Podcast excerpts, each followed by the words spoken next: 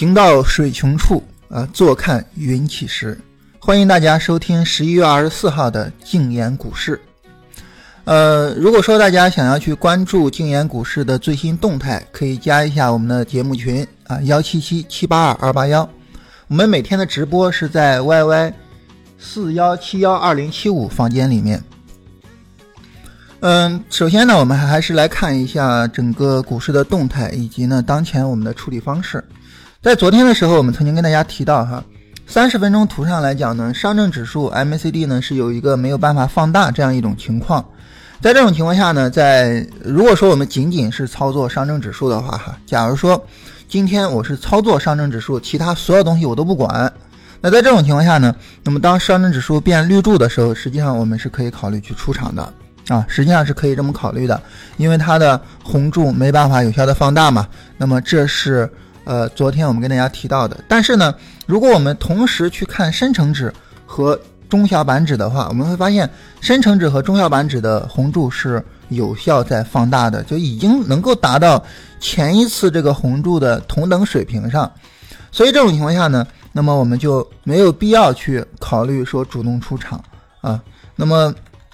包括创业板指也是一样哈，就是创业板指的新一波这一波上涨的红柱，其实已经超越了十一月十七号这一波，所以这种情况下呢，我们在昨天就是综合去判断整个市场情况，那么我们最终得出来的结论呢，就是我们尽量的去守住防守位置的情况下去持有啊，也就是说呢，尽管说上证指数的红柱没有有效的放大哈，但是呢，那么我们尽量的去持有它。啊，当然前提就是守住防守位置，也就是说，前提是我不会说它跌破了我的防守位置我还持有。啊，跌破防守位置我们当然就该出，但是呢，在它不跌破防守位置的情况下啊，我们尽量呢是以持有为主，这是昨天我们得的结论。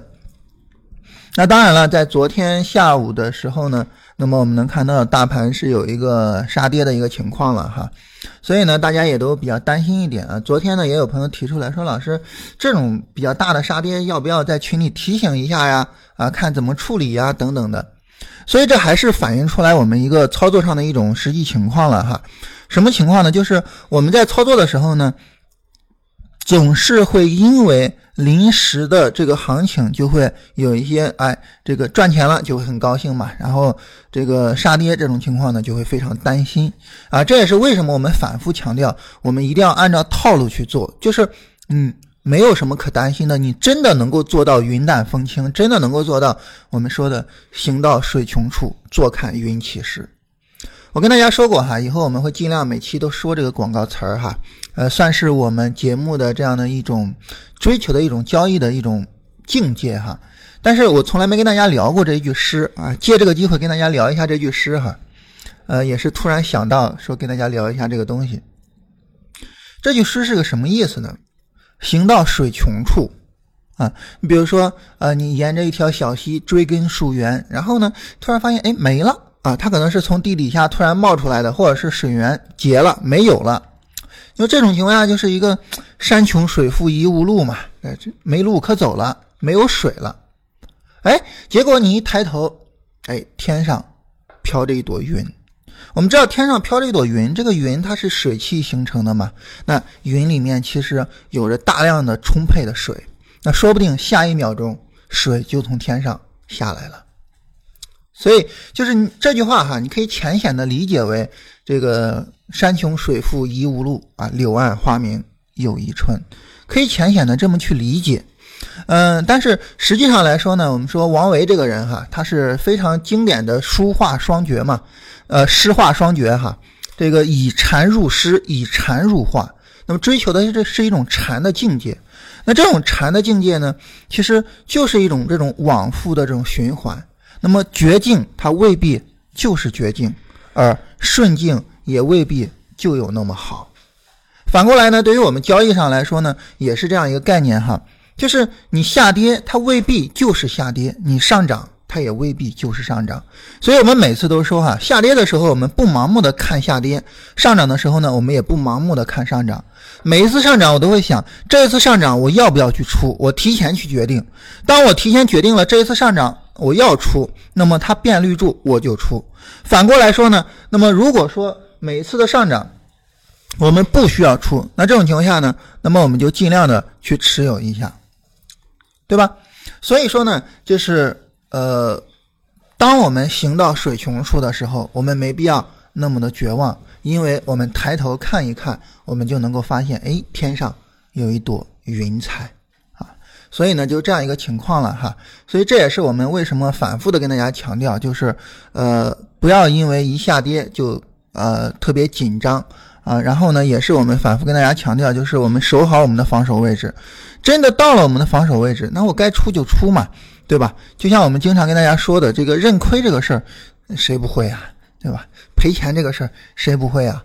但关键的是，第一，我们赔，我们赔的有道理；第二呢，就是在未来。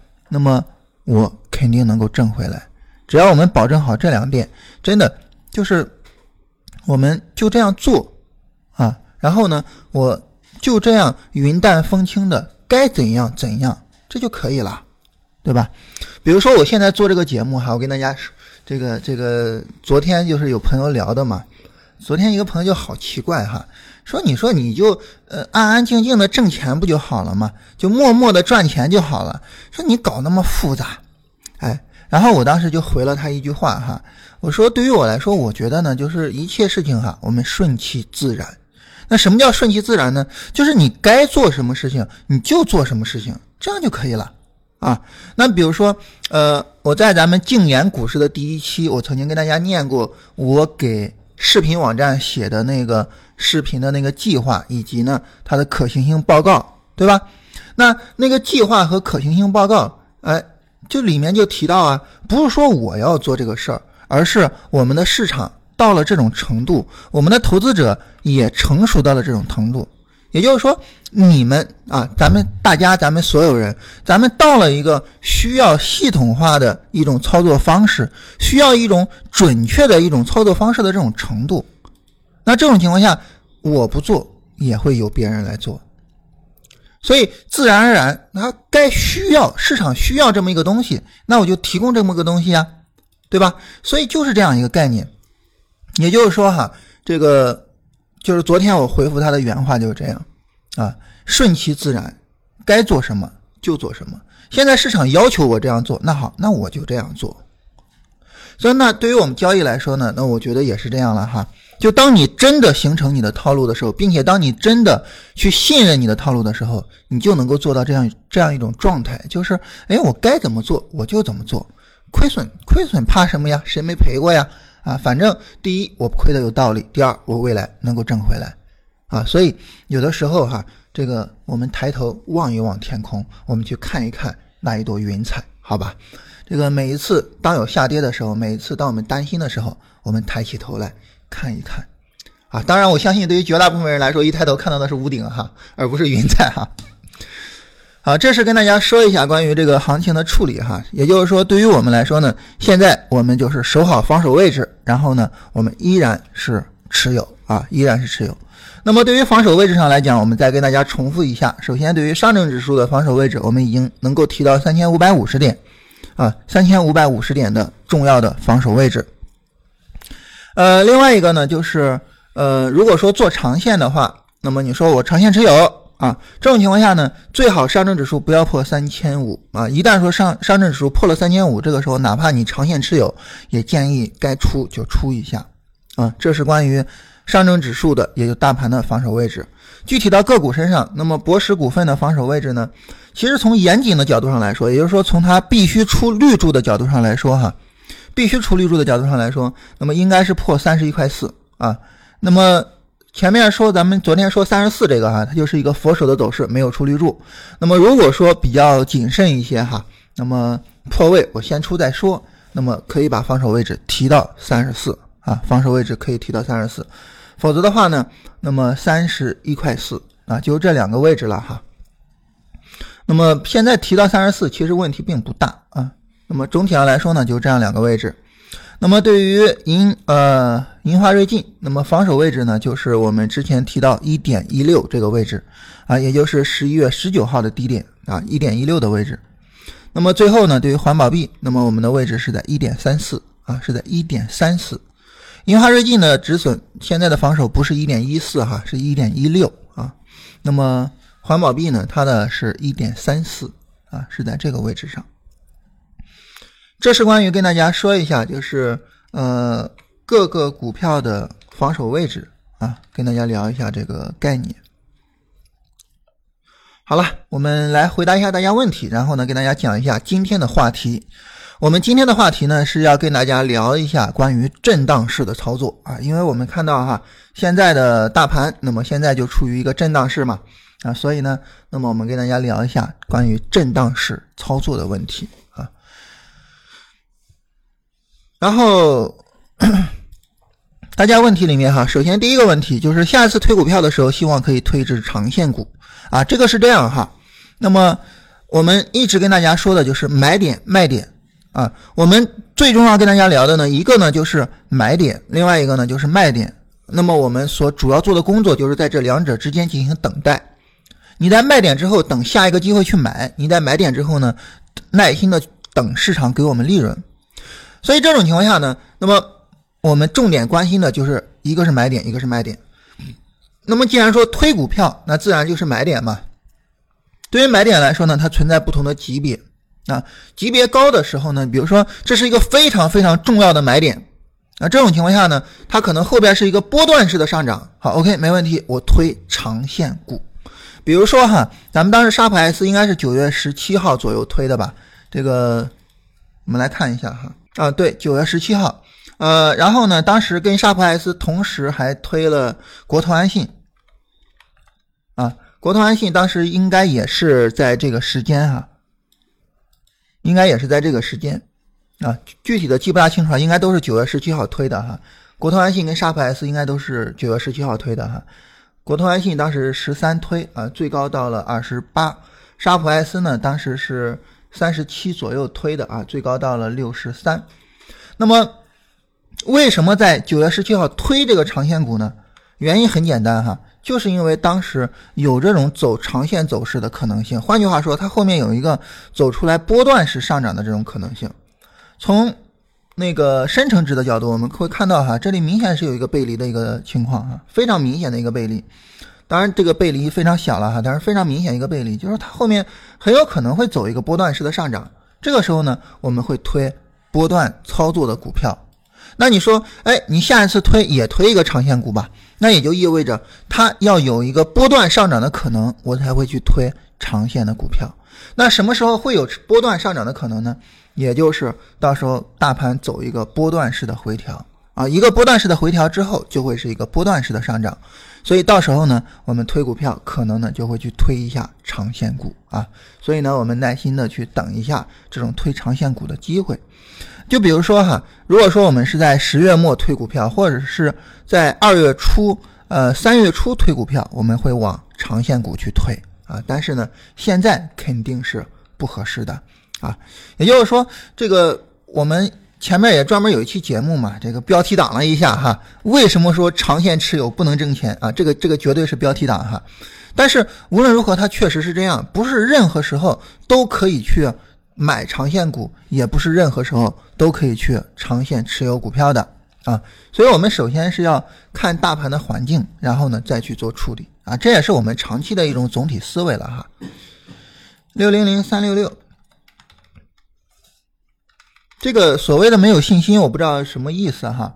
呃，总体上来说呢，这只股票最近这几天走的确实不够好哈，最近这一周走的确实不理想啊。但是呢，它总体上还是能够守住二十块左右的位置，二十块就是前期的一个震荡区的一个高位嘛。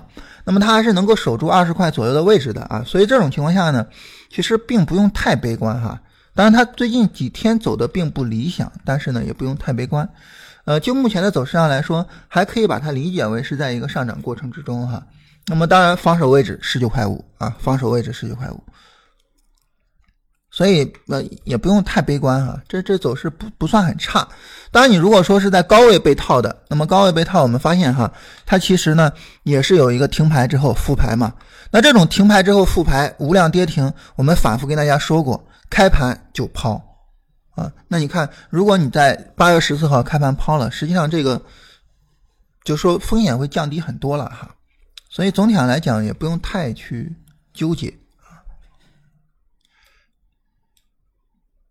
呃，如果说选的是创业板的股票，是不是能够根据创业板的走势去做 T？啊，这个当然是可以哈，就是你在这个板块里边做，那么你就根据这个板块的走势去做 T，这个当然是可以的哈，没有什么问题。好，那么简单的跟大家说了一下大家的简单的问题哈，啊，在在这有朋友提到这个呃禅中说禅哈，嗯，昨天呢我们提到了一下禅中说禅，我我就我个人来说哈，我我对于整个他的那一套理论确实是非常的欣赏哈，就就我个人来讲的话。那么，当然可能是因为刚才我们提到这个王维的这个禅哈，所以大家想到提禅中说禅，呃，这位老师哈。那么哪天再讲一讲套路？咱们后面呢是这样，我我我我是这样的想法哈。就后面我们视频版能上了之后呢，视频版的前几期我们再把那八步跟大家聊一下，每一期一步啊，这样呢我们聊的细致一些啊，这是我的简单的想法。另外一个呢，图文版的资料呢，在群里面呃，就是群文件里面有图文版的资料，大家可以先下载一下图文版资料，先看一下，呃，看一下那个群文件里面图文版的资料，就是。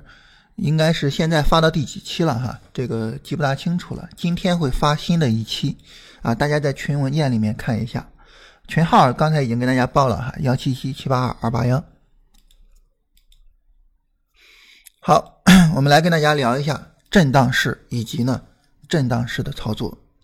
昨天呢，我们跟大家聊了一种非常重要的思想，就是对行情进行分类的思想。嗯，这种思想上来说呢，大家可能会觉得有点模糊，因为它总体上呢，它只是一种思想，而不是一种方法。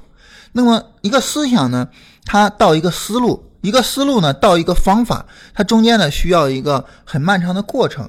所以呢，我们往往就会比较呃比较懵，哎，这个思想我怎么能够去运用呢？就是在我的实际操作之中，在我的实际交易上，我怎么能去运用它呢？所以这种情况下呢，我们往往会会会会会比较懵一些。所以我们今天就跟大家展示一下哈，就是在震荡式操作上，我们怎么样去运用我们昨天所提出来的那样一种思想和方法，然后呢，去呃更深入的去讨论一下，哎，震荡式操作我们应该怎么去做。啊，这个呢是我们今天跟大家聊的这个话题了哈，重点跟大家聊的这个话题，就怎么样去做震荡式的操作。嗯，对于震荡式来讲呢，那么操作起来哈会比较麻烦一点啊，这个呢我我们大家都会比较熟悉。嗯，震荡式操作上，嗯，就是对于我们做交易上哈，总体上来讲，两个特别难的问题，或者说两个特别让我们纠结，或者说两个特别。呃，容易带来亏损的问题，一个呢是假突破，还有一个呢就是震荡式的操作。这样呢，我们就是总体上呢跟大家聊一下这两个话题啊。一个呢是，呃，就是今天我们聊这个话题啊，就是关于震荡式操作这个话题。后面呢有机会我们再跟大家聊一下关于这个假突破的话题。这两个话题对于我们来说。呃，至关重要啊！能把这两个话题解决好哈，实际上在技术面的操作上来讲呢，能够帮助我们去呃避免很多的一些亏损。今天呢，我们先聊关于震荡市。对于震荡市操作上来讲哈，我们重点运用的就是这种分类的思想啊。什么意思呢？咱们先放一放啊，咱们先说一下给震荡市一个定义，就什么叫做震荡市？简单来说哈。如果说高点和低点是有序排列的啊，我们一般称之为叫做单边式。什么叫有序排列呢？也就是高点和低点同时在往某一个方向走。比如说，低点不断的在抬高啊，高点呢也在不断的抬高，那这就是一种有序的状态，就是它们是在往同一个方向，也就是同时往抬高这个方向去走。那这就是一种有序的状态。这种有序的状态，我们一般称之为叫做。上涨啊，那么反过来呢？如果说高点在降低啊，那么高点在往下走，然后呢，低点呢也在降低，这个呢也是一种有序的状态。这种有序的状态，我们知道，我们称之为叫做下跌。那么什么叫做震荡呢？震荡说白了哈，就是一种无序的状态啊，也就是高点和低点呢是无序的。那么这种高点和低点的无序呢，那么主要是体现在于说，哎，有的时候呢高点是在抬高的，那么低点呢是在降低的。哎，这种无序呢，我们一般称之为叫做喇叭型的震荡，也就是扩张式的震荡。我们来看哈这一块儿，那么高点在往上走，低点呢在往下走。它总体上既不是总体往上的，也不是总体往下的。那么高点往上，低点往下，这种呢叫做喇叭口，啊，这是一种喇叭口的这样的一种情况。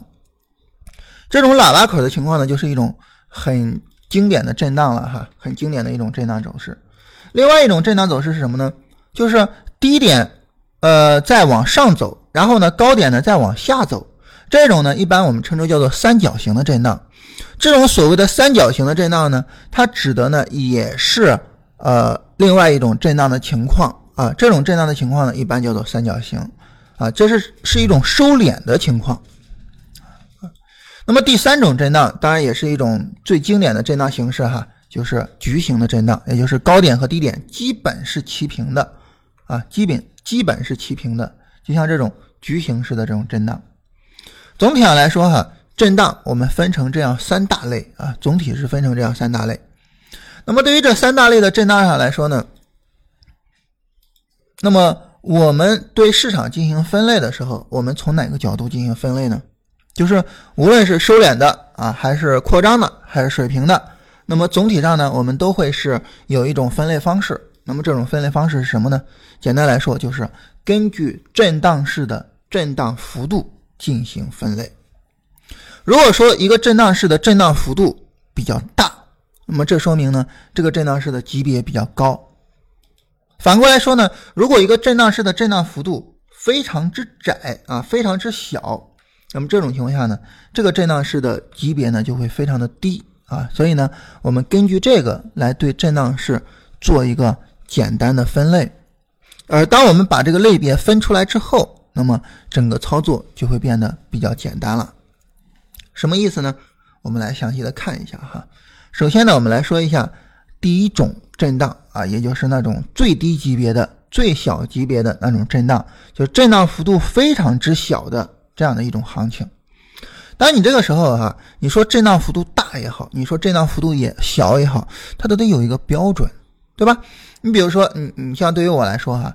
昨天那个非常有意思哈，咱们呃一位听众跑到北京来啊，当然这个也算不上听众了哈，因为他我我我跟他认识已经有三四年了吧哈，呃总体上来说呢，就是他就觉得哎老师你水平比较高啊，然后呢这个我我想跟你保持着联系啊，然后向你学习一些什么东西啊什么的，哎所以大致上就这样一种状态哈，我们始终呃有这样三四年的联系啊，昨天他到北京来，昨天到北京来呢呢应该是。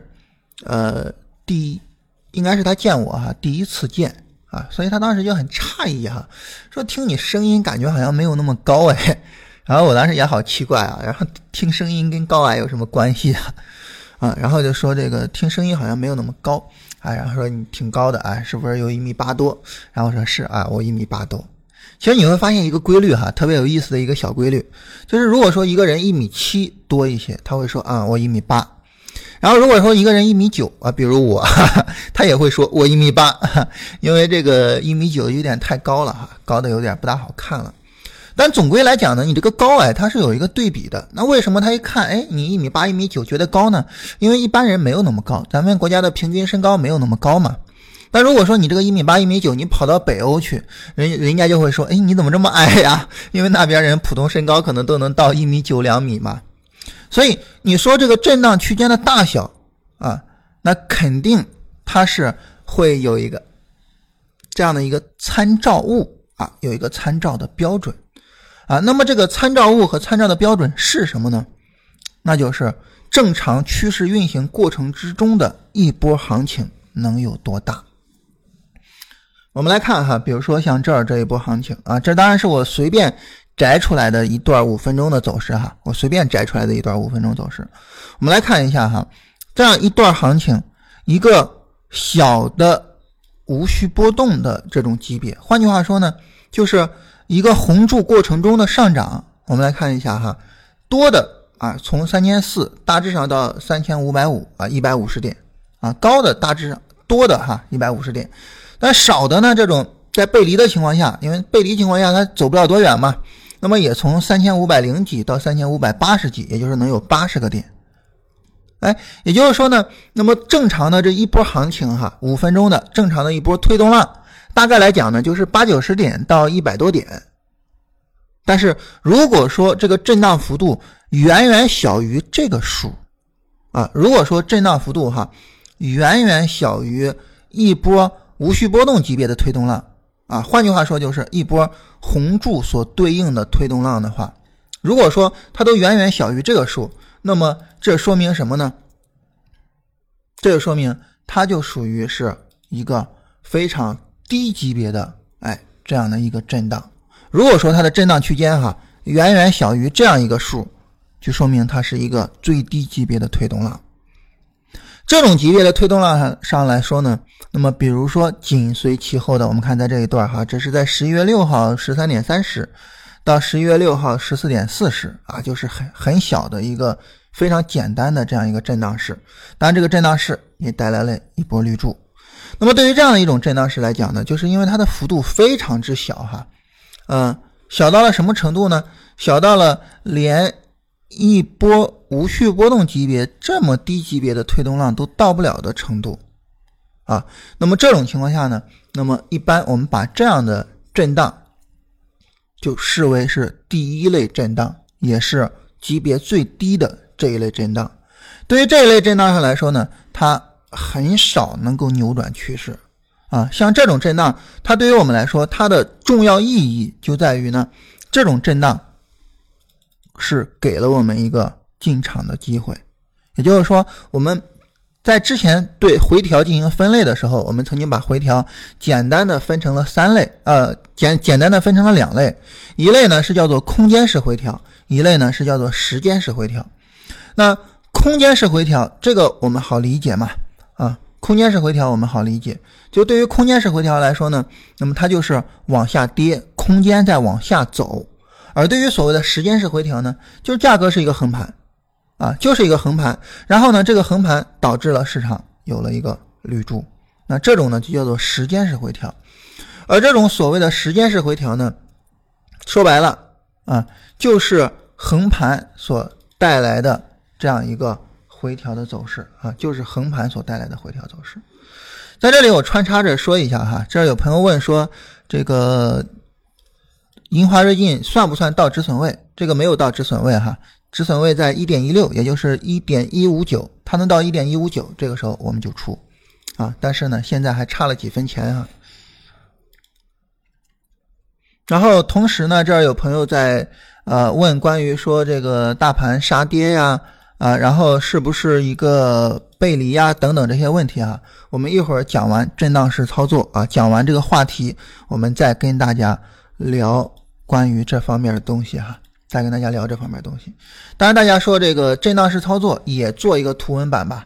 这个回头呢，我们看一下哈，这个是做图文版还是怎么样？但是无论如何，视频版肯定会有啊。视频版上我们肯定会讲到这一块哈，因为这个震荡式操作和假突破是我们在做操作的时候，可以说我们面临的最重要的两个问题啊。所以这两个问题我们肯定会跟大家在视频版上会有解决啊。无论是图文版做不做哈，视频版肯定会有。好了，我们继续来说一下哈，我们来来仔细看这一段十一月六号十三呃十三呃十一点三十到十一月六号十四点四十，在五分钟图上非常非常之小的这样一个震荡，这种震荡呢，我们一般称之为叫做第一类震荡。这种震荡呢，就是说它的震荡区间幅度非常之小，甚至于不到一个这种无序波动级别推动浪的这种幅度啊，你可以视为说，比如说是它的二分之一啊。那么在这种情况下呢，那么通过震荡带来一波绿柱啊，通过震荡带来一个绿柱，也就是这种我们就称之为叫做时间式的回调。那这种时间式的回调，它给我们带来了什么呢？简单来说哈，这种时间式的回调给我们带来了一个进场机会啊。一旦说我们发现市场走这种时间式的回调，那么这种情况下呢，你在震荡区的低位上就可以去买进。在这里，重点是什么呢？重点就是它的幅度一定要小，它的幅度不能大啊，一定是这样。那么一旦说幅度比较大，那这个时候呢就转为第二类和第三类的一个震荡了哈。当然这个时候大家可能会觉得说，那我怎么知道它幅度大不大呢？在这儿你注意一下，就是我们要等它出绿柱嘛，对吧？那回调要等它出绿柱，它出绿柱是在十一月六号十四点三十出的，在这根 K 线收盘的时候才出绿柱。那在这个时候呢，其实你会发现这个震荡上涨下跌上涨下跌，这个震荡的空间已经给你标示出来了。对吧？它已经标示出来这个空间了，在已经标示出来空间的情况下，你就可以去判断这是哪一类的震荡了嘛？那其实你一看就知道，哦，这就是一个第一类震荡嘛，因为它的震荡幅度非常之小啊，都不到一个推动浪的幅度啊，所以这种情况下呢，它就是一个第一类震荡。包括哈，包括在盘中，有的时候呢，在盘中我们处理的时候，也可以使用这种思维方式去处理。嗯，就是市场走出来这种第一类震荡的情况，比如说对于博时股份，当然这样的话就是一分钟了嘛，在一分钟上我们能看到博时股份的这个震荡啊，然后呢它也是震荡出了绿柱嘛，那在这个震荡里面我们能看到它的这个震荡区间赶不上一波推动浪的幅度。啊，赶不上一波推动浪的幅度。对于一波推动浪来讲，比如说这个绿柱所带来的这个下跌，或者是这个红柱所带来的上涨，它都没到这个幅度啊。那你做 T 的话呢，你也可以考虑，可以考虑哈。做 T 的话，那么你在震荡区间的低位买进去，那等它向上突破震荡区间，比如说一个 N 字形简单到位，你就可以卖出来。就它拉一波，你就可以先出来。就是哪怕就是还是那句话啊，一个方法管用，它是。没有这种时间周期的限制的，只要一个方法管用，在任何的时间周期上，你都可以去使用的哈。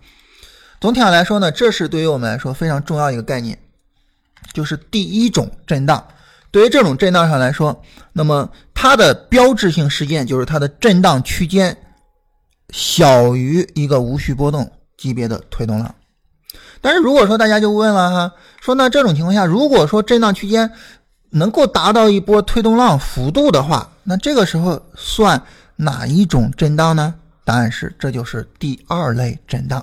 比如说，当前上证指数的这个震荡，当前上证指数的这个震荡呢，就属于是第二类震荡，也就是它的震荡幅度达到了一波无序波动级别的推动浪。当然，你说哈，你说这个震荡区间，它大致从三。百五到三百七，其实不到了哈，也就是总体上大概会有一百七八十点。那一百七八十点好像不到一个推动浪。你比如说呢，像这个十一月三号到十一月九号，那半小时图上这一波推动浪，那这个幅度它是从三千三涨到了三千七啊。那你你你这个你怎么能说这个震荡区它的这个震荡幅度到一波推动浪呢？原因在于这儿哈，原因在于呢从。十一月三号到十一呃十一月九号这一波上涨，我们能够非常清晰的发现它是两个上涨连在一起，所以在当时我们才会说走出来了墩内背离，大家担心的话可以减一下仓。那为什么强调说走出墩内背离，大家担心可以减仓呢？因为它就是两波上涨连在一起，它不是只有一波上涨哈，它不是只有一波上涨。所以呢，在这种情况下啊，在这种情况下。那么我们会跟大家说哈，那么它的整个的一个推动浪上来讲呢，这不算是一个无序波动级别的推动浪。那么比如说什么叫一个无序级别的推动浪呢？比如说像这一段像从十月十五号的十点到十月十九号的十一点半，哎，这就算是一个无序波动级别的推动浪了。啊，那这是一个标准的一个无序波动级别的推动浪。那这个推动浪我们会发现呢，它是从三千两百五十点涨到三千四百二十三点，哎，就跟这个震荡区的这个幅度基本是差不多的。所以呢，这一次推动浪啊，这一次推动浪，那么它就属于是一个第二类级别的推动浪，也就呃。说错了哈，这一次震荡它就属于是第二类级别的震荡，也就是它的震荡的幅度达到了一个这种无序波动级别推动浪的幅度，也就是达到了一波红柱所对应的一个上涨，或者是一个呃绿柱所对应的一个下跌，哎，这样一个幅度。那对于这种第二级别的这种推动浪，呃，第二级别的这种震荡。这种情况下呢，那么我们在操作的时候就不能像第一级别的这种震荡式了，你就不能盲目的认为说它肯定会涨，百分之百的会涨，不是，它就不是一个简单的回调，它往往是一个第一，它往往是一个复杂的回调。所以这种情况下呢，它往往很少会像咱们前面看的这个例子似的哈，在前面咱们这个例子里面呢，直接一个小绿柱，然后直接就往上一拉升，哎，一波新的上涨开始了。但是呢，对于这种震荡幅度相对比较大的这种震荡来说呢，它往往很难直接一下就结束，哎，往往呢，它可能需要长时间的震荡消耗一下，啊，往往需要一个长时间的震荡，啊，所以呢是这样一种情况。所以这个时候呢，有的时候在这种操作里面哈，我们就会比较受折磨，哎，比较受折磨。所以呢，这种情况下呢，往往就会说这个有各种犹豫啊，各种市场的反复啊，这种情况下，往往就是折磨我们的时候。所以为什么我说操作是难做呢？原因就在于对于操作式来说呢，哎，它级别一旦大了，它往往需要一个很长的时间才能够结束。整个的震荡，所以呢，往往会让我们很受折磨，是这样一种情况哈。所以在这里呢，那么这是第二类震荡。对于这类震荡来说呢，它有的时候它会是这样，就是这个震荡呢，时间不能够太短，呃，不能够太长。比如说三次向上突啊，那么三千六百七十八这算第一次哈。那么在昨天高点这算第二次，这一次如果再往上突，突不过去就麻烦了。啊，就这一次再往上涨，这就是一次非常重要的上涨了。三次上涨不过，后边就会很麻烦。麻烦到不不是在于说它肯定会跌下来哈，而是在于说跌下来的概率跟涨上的去的概率已经可能是五五开了。但你说这个五五开，这个你有什么好怕的呢？五五开嘛，五五开好正常的哈。因为我掷硬币还五五开，你话不能这么讲。为什么呢？因为它前面是一个上涨的背景，它既然前面是一个上涨的背景，这种情况下，其实上涨来说，它应该是有一个更高概率的。但是，一旦说它震的时间比较长，上涨不再具有一个更高概率的时候，实际上你这个时候会是非常麻烦的。比如说，我给大家举一个例子哈，那么像原油之前的走势啊，那么我打开一个期货软件哈，我看一下它这儿有没有原油的走势。比如说，对于原油之前的走势，原油就是在高位有一个很长时间的一个震荡啊，然后呢，这个长时间的震荡呢，那么最终呢就带来了一个这个反转啊，最终呢就跌了下来。呃，好像这个软件里面没有那个原油的走势哈，就是前一段时间，就是之前这一段时间，我们知道原油不是一个大跌嘛，那个原油大跌的起点，在当时来讲呢，就是以这样为起点的哈。就是以一个长期的震荡为起点的啊，最终呢，那个震荡没能在高位守住，然后呢跌了下来，呃，这应该是今年六七月份的事情啊，具体的时间我记不大清楚了。大家如果说有看原油走势，或者是有做原油的，回头可以看一下那个六七月份的那个走势。那么在这个地方呢，最重要的是什么呢？最重要的就是它的震荡的时间的长度啊，震荡时间的长度不要太长。啊，那这个不要太长的一个简单的标准就是我们说事不过三，你往上突突三次过不去，这个时候我们就要当心了。也就是说，对于第一类级别的震荡，你就可以把它视为就是一个回调，它很少能够终结趋势；而对于第二类级别的震荡，也就是震荡幅度更大的这种震荡，那么这个时候呢，它就存在了一种扭转趋势的可能性。而这种扭转趋势的可能性变为现实，就是它的震荡时间拉长。一旦震荡时间拉长，拉得过长，这个时候一定要特别的当心啊！所以呢，是这样一种情况哈。这是对于我们来说呢，那么呃，这样一个概念啊，就是关于震荡式的第二类级别。第三类级别是什么呢？第三类级别呢，简单来说就是这个震荡，它的级别是具有了一个波段行情的这种幅度啊。对于波段行情的这种幅度啊，这个还是有朋友提意见说要有图文版哈。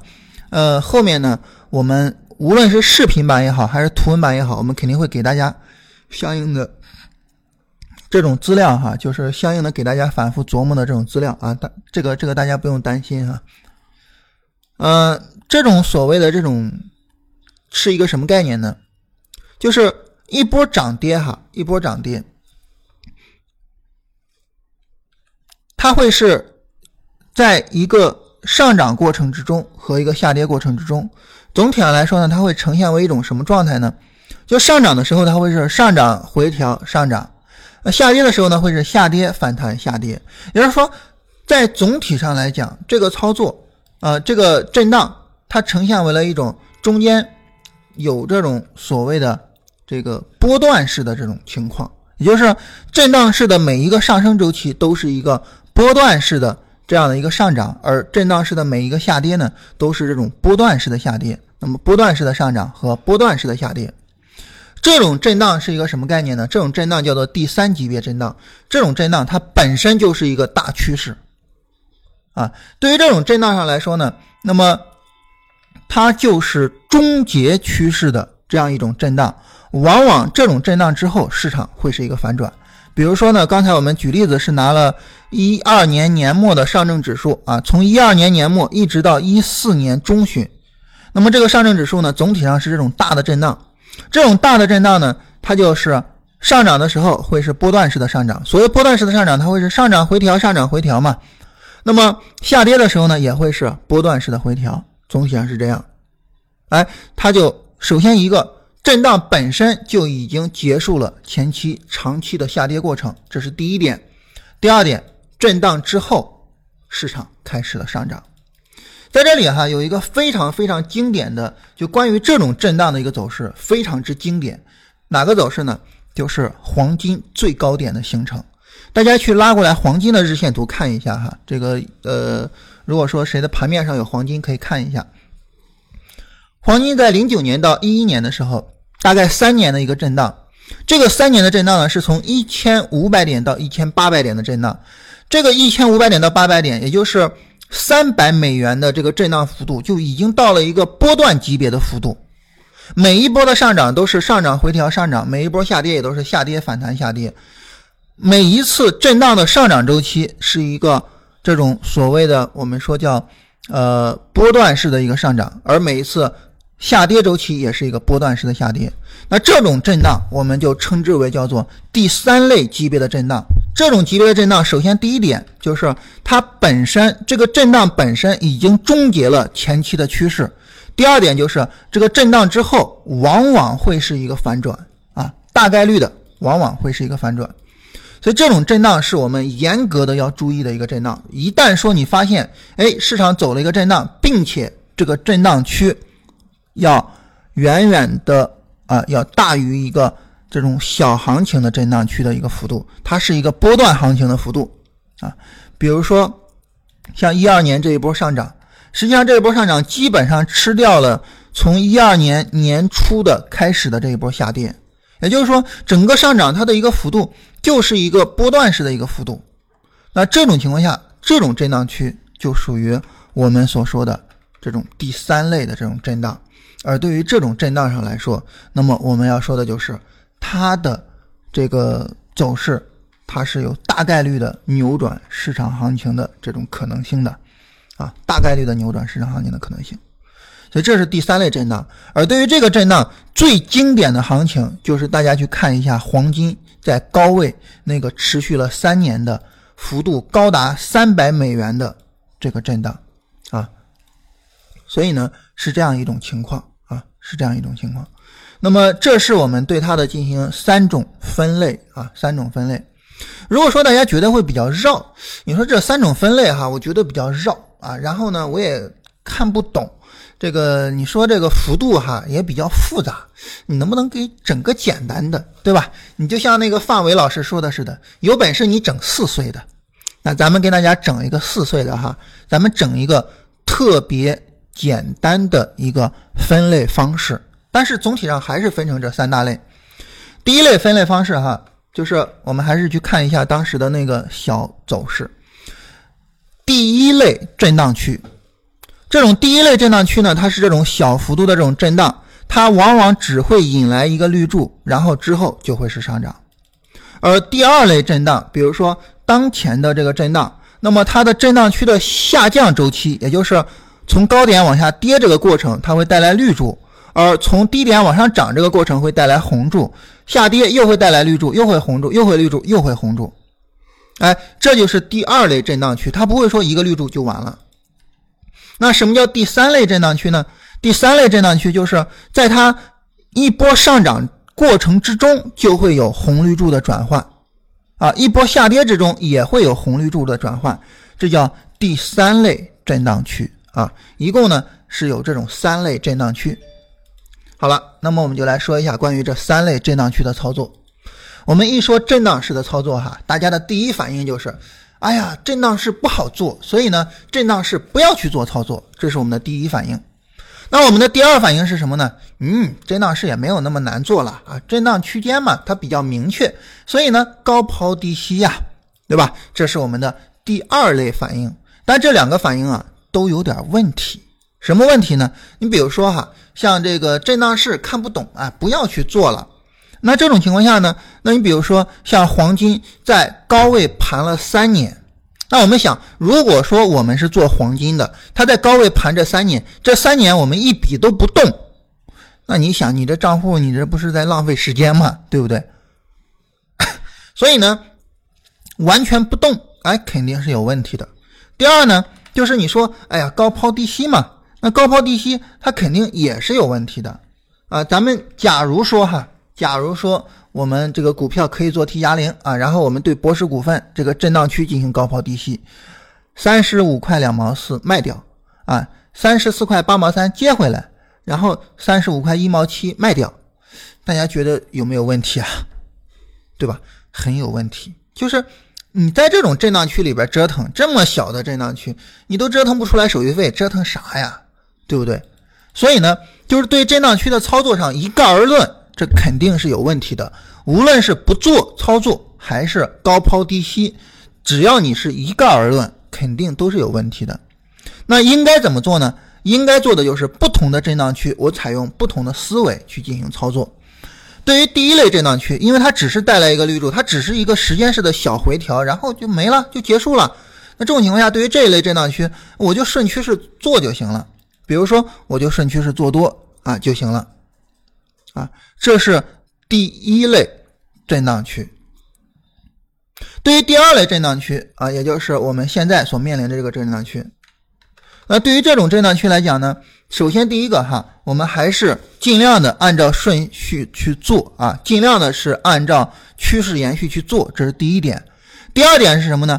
第二点就是一旦它盘的时间过长了，你就要担心，哎，这个时候是不是行情有问题？也就是说，这一波拉升啊，如果说再往上拉，向上冲三千五百六或者冲三千七过不去，我们就要考虑是不是有问题啊。这是第二类震荡区的操作方法。而对于第三类震荡区，也就是这种本身它就已经是主趋势的这种震荡区，那这种震荡区我们操作怎么操作呢？简单来说，一句话就是高抛低吸。哎，也就是说，真正说。值得你去操作，值得你去操作的，呃，高抛低吸的这种震荡区，只有就是第三类震荡区，也就是只有这种大幅度的，哎，这种震荡区啊，只有这种震荡区才算是值得我们去高抛低吸的这样一种震荡区。所以，比如说，如果说，哎，你知道这样去操作，那你在黄金那三年里面，你就会发现你的利润太丰厚了。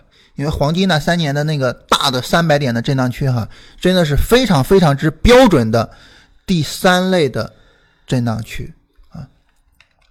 所以这是关于我们说震荡区操作啊，震荡式操作的这种技巧。它的主要的技巧就在于，呃，这样一个方面，就是主要说技巧方面呢，就在于我们对震荡区进行分类，并且呢，不同类别的震荡区，我们不同去做操作。啊，所谓的有技巧，主要的技巧就在于这一点上。所以现在，如果说大家再回过头来再去考虑我们昨天所说的，呃，所谓的对这个呃市场进行分类啊，对走势进行分段啊，这样的一种思维方式，哎，大家是不是能够发现说，哎，这种思维方式是有意义的呢？啊，所以呢，今天呢，我们就算是给这种思维方式呢提供一个呃这种怎么说呢？提供一个样板啊，大家看看这种思维方式是怎么去运用的。就是我们在做技术研究的时候，我们是怎么样去运用分段分类的这样一种思维模式，然后呢去做分段和。去做分类啊，就是这样呢，跟大家简单的说一下。那么大家呢有兴趣的话呢，可以回头再去呃，比如说听一下那个我们昨天的那个内容，然后考虑一下我们自己在做这种技术分析研究的时候，我们应该如何去做这种分段和做这种分类。好，这就是我们今天跟大家呃聊的这个关于。震荡区操作的这样一种技巧，也就是说，最重要的就是你不是盲目的就认为说，哎，震荡区不能做，看不懂；也不是盲目的就认为说震荡区就是高抛低吸，而是对行情进行分类，不同的行情不同去处理。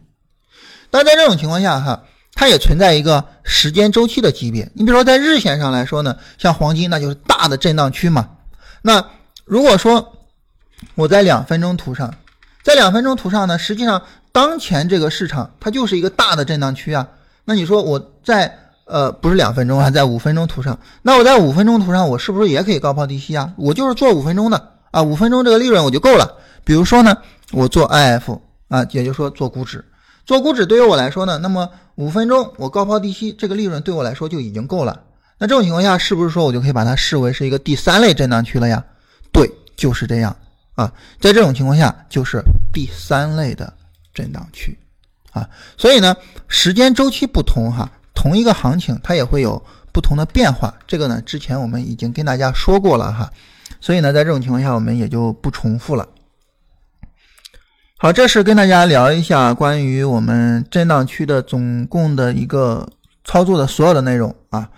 那么大家呢去整理一下，那么有不明白的呢，回头我们会给大家出图文版或者是出视频版，啊，供大家详细的去参详啊。那么简单的来回答一下大家的问题哈，来看一下大家都有什么比较关心的问题。呃，软控股份打开了，软控股份这个呃软控股份谈不上打开了哈，这个是这样，呃，咱们一说打开呢，它指的是那种。呃，一字板的那种走势啊，或者是呢，开盘之后瞬间就涨停或者跌停。你比如说前面在八月中旬的时候，像软控股份这个开盘直接跌停啊，或者是一字板跌停，这个呢，你可以说是呃存在打开跟不打开的概念哈。但是对于软控股份呢，像现在这个走势，因为昨天它是慢慢的往上拉的涨停哈，今天呢也是呃正常一个高开啊，高开之后呢就往上一个拉升啊，所以这种情况下呢。那么谈不上打开不打开哈，然后零零二七幺六是不是要出金贵银业啊？那么对于它来说呢，这种有色金属哈，我们前面也提到，曾经有过一波热潮，嗯，在这个周五的时候，周五这一天是涨停，呃，就是涨停开，然后一度也封过涨停，然后又打开了涨停。所以这种情况下呢，那么它带来了一个缺口。那么一方面呢，现在可以考虑减一下仓位，就在高位上可以减一下仓位。另外一个呢，可以把这个缺口作为一个止损位置啊，破了这个缺口可以出。零七幺零，天星仪表，天星仪表这个应该没有什么问题哈，走的还算是比较理想的。嗯，就目前短线上来说，应该没有什么问题啊。那么我觉得至少应该等一个三十分钟的。比如说敦内贝里啊或者什么的，现现在走的应该挺理想的，出的必要性并不大。二二八八的防守位置啊，超华科技的这个防守位置，如果说是短线的话哈，当然这个就是分成短线跟长线嘛。那么如果是短线的话呢，实际上它的这个防守位置还在非常非常低的位置上啊，因为它走势非常的流畅，那中间也没有明显的低点。那么这一波如果说能够拉升拉上去，那么防守位置呢就可以放在今天的低点上。就是超华科技，如果这一波能够很快拉上去，那么我们可以把防守位置放在今天低点上，但是之前的那个低点还在非常远的位置上。震荡区多用技术指标区分，对我我我们一开始是用震荡幅度区分哈，所以我后来就说，如果大家觉得复杂啊，那么我们跟大家使用指标区分，所以最终呢，我们提供了一个用 MACD 指标区分震荡区的这样一种方式。大盘的止损和个股止损哪个先到，按照哪个来啊？也就是说，如果说大盘的止损到了，所有股票一起出；如果说个股的止损到了，大盘止损没到，出这一个确定的个股啊，就这样。MACD 的特别用法，这个也谈不上什么特别了哈，就是哪儿能用到我们就哪儿用一下。上证指数 MA 六十开始往上倾斜，对，这样的话呢，那么后面呢，我们就可以认为市场会往偏牛了看了哈。下一次我们再去买股票，如果市场再给我们机会去买股票的话呢，仓位上呢可以再去增加一些，但是它是这样哈。那么这种所谓的这种牛市到了呢，它是一种就是哎往上拉了嘛，然后拉到一定程度，把这个均线给拉起来，我们认为牛市到了。但是呢，往往这种牛市到了之后呢，它不是说你马上就可以去，因为现在我们已经持有仓位嘛，不是说马上你就要加仓，然后就要满仓，因为市场上涨，我们知道总是涨跌轮换的嘛。那么上涨到一定程度，它总是需要一个回调。所以就目前来说呢，暂时我们不考虑说把仓位加上来。那么下一次再有进场机会，再有进场位置，我们可以按照牛市去处理了。嗯，这儿有朋友提到说禅中说禅可以了解啊，如果这样弄懂，就可以下非常足的功夫。对，呃，禅论呢，它是刚才我们提到哈，就是昨天我们提到这个，它是系统性非常强的一个理论。这样呢，你就需要搞懂整个的它的一个体系。它不像那种一招鲜的那种东西，你比如说像这个背离，它是一个一招鲜的东西，哎，你把这一个一招鲜搞懂就行了。但是对于一个体系化的东西呢，你必须把它整个体系搞清楚，把它整个体系理解了，然后呢，才能够去理解它的整个方法了哈。所以呢，那么对于禅中说禅的理论啊，通常称为禅论嘛。那么对于禅论，大家如果说嗯不学。便罢，你要学就真的下功夫去研究一下，把它的整个理论体系搞清楚。对于我个人来说，非常的遗憾了哈，因为我接触禅论的时候，那个时候我个人的呃理论体系已经建完了，所以呢，我当时看禅论的时候，更多的是补充一下我自己的一些缺点啊，就查缺补漏嘛。啊，所以呢，缠论对于我来说起的最主要的帮助就是帮助我去查缺补漏啊。所以呢，这种情况下呢，我对于缠论的研究相对来说比较浅显啊。然后呢，呃，中枢啊，然后根据中枢做操作的一买、二买、三买，那么我个人的理解上呢，也都比较浅显一些啊。这也是一个比较遗憾的事情了。所以，对的人要在对的时候遇到，对的理论也要在对的时候遇到。那么，对于一种好的理论，对于一种呃能够帮助。帮助我们去建立呃比较正确的投资思维和交易方法的这种理论，哎，我们真的是越早遇到越好。在这里，我还有一个天大的遗憾哈，就是克罗谈投资策略，我也不知道就为什么哈，因为我我我自认为我读书也读的比较多了，但是禅论呢，我是零八年之后才看到的，也就是那个时候，据说禅师已经去世之后我才看到的，所以非常遗憾。而克罗谈投资策略呢，我居然是在一二年以后才看的，这个我真的是非常匪夷所思哈！这么经典的书，我怎么是那么晚之后才看的？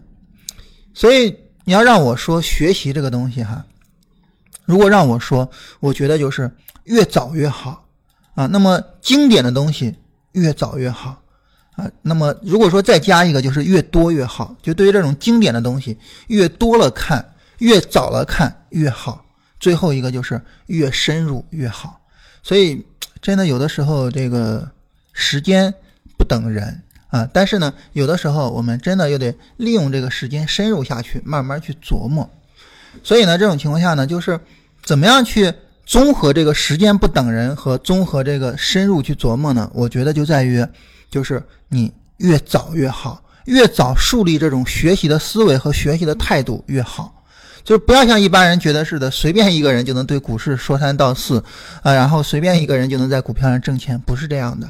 我们需要去好好学习，我们需要去尽早的去接触那些好的资料，然后呢，尽早的去好好的去研究，好好的去学习。所以就像张爱玲那句名言嘛，“出名要趁早啊”，对于我们来说，学习要趁早。呃，最后说一个张爱玲的段子哈。张爱玲呢，她非常有意思。然后呢，这个呃，他写了书嘛，然后出名以后，他有的时候就跑到那个书店上去看，然后就问，因为因为那个时候传媒不够发达，大家也不知道这是张爱玲，所以他就跑过去问问老板说：“哎，你看这本书卖的好不好啊？那本书卖的好不好啊？”实际上都是问他自己的书哈，特别有意思的一个姑娘。呃，然后呢，对于我来说，我也是这样了哈。每一次呢，就是基本上每天我都会点开那个静言股市看一看，哎，今天的收听有没有增加啊？今天的粉丝量有没有增加啊？所以有的时候这个，呃，怎么说呢？很多时候表现的跟个孩子一样哈。呃，就像那个张爱玲在那个《我的天才梦》里面说的似的，就是，呃，你在很多地方可能呃有一些成就哈，但是在另外一些地方确实。呃，就是萌蠢萌蠢的哈，跟个孩子一样。好，我们今天啊录音就到这里啊，我在在直播里面呢回答一下大家的问题，然后明天九点半啊，我们跟大家聊一个话题，聊个什么话题呢？就是呃，昨天呢，我们有一位听众就说哈，就是自己特别喜欢交易。哎，我说这个不是偶然的，因为交易具有某些特征，让我们特别喜欢。那交易究竟具有什么特征，让我们特别喜欢，欲罢不能呢？明天我们跟大家揭晓。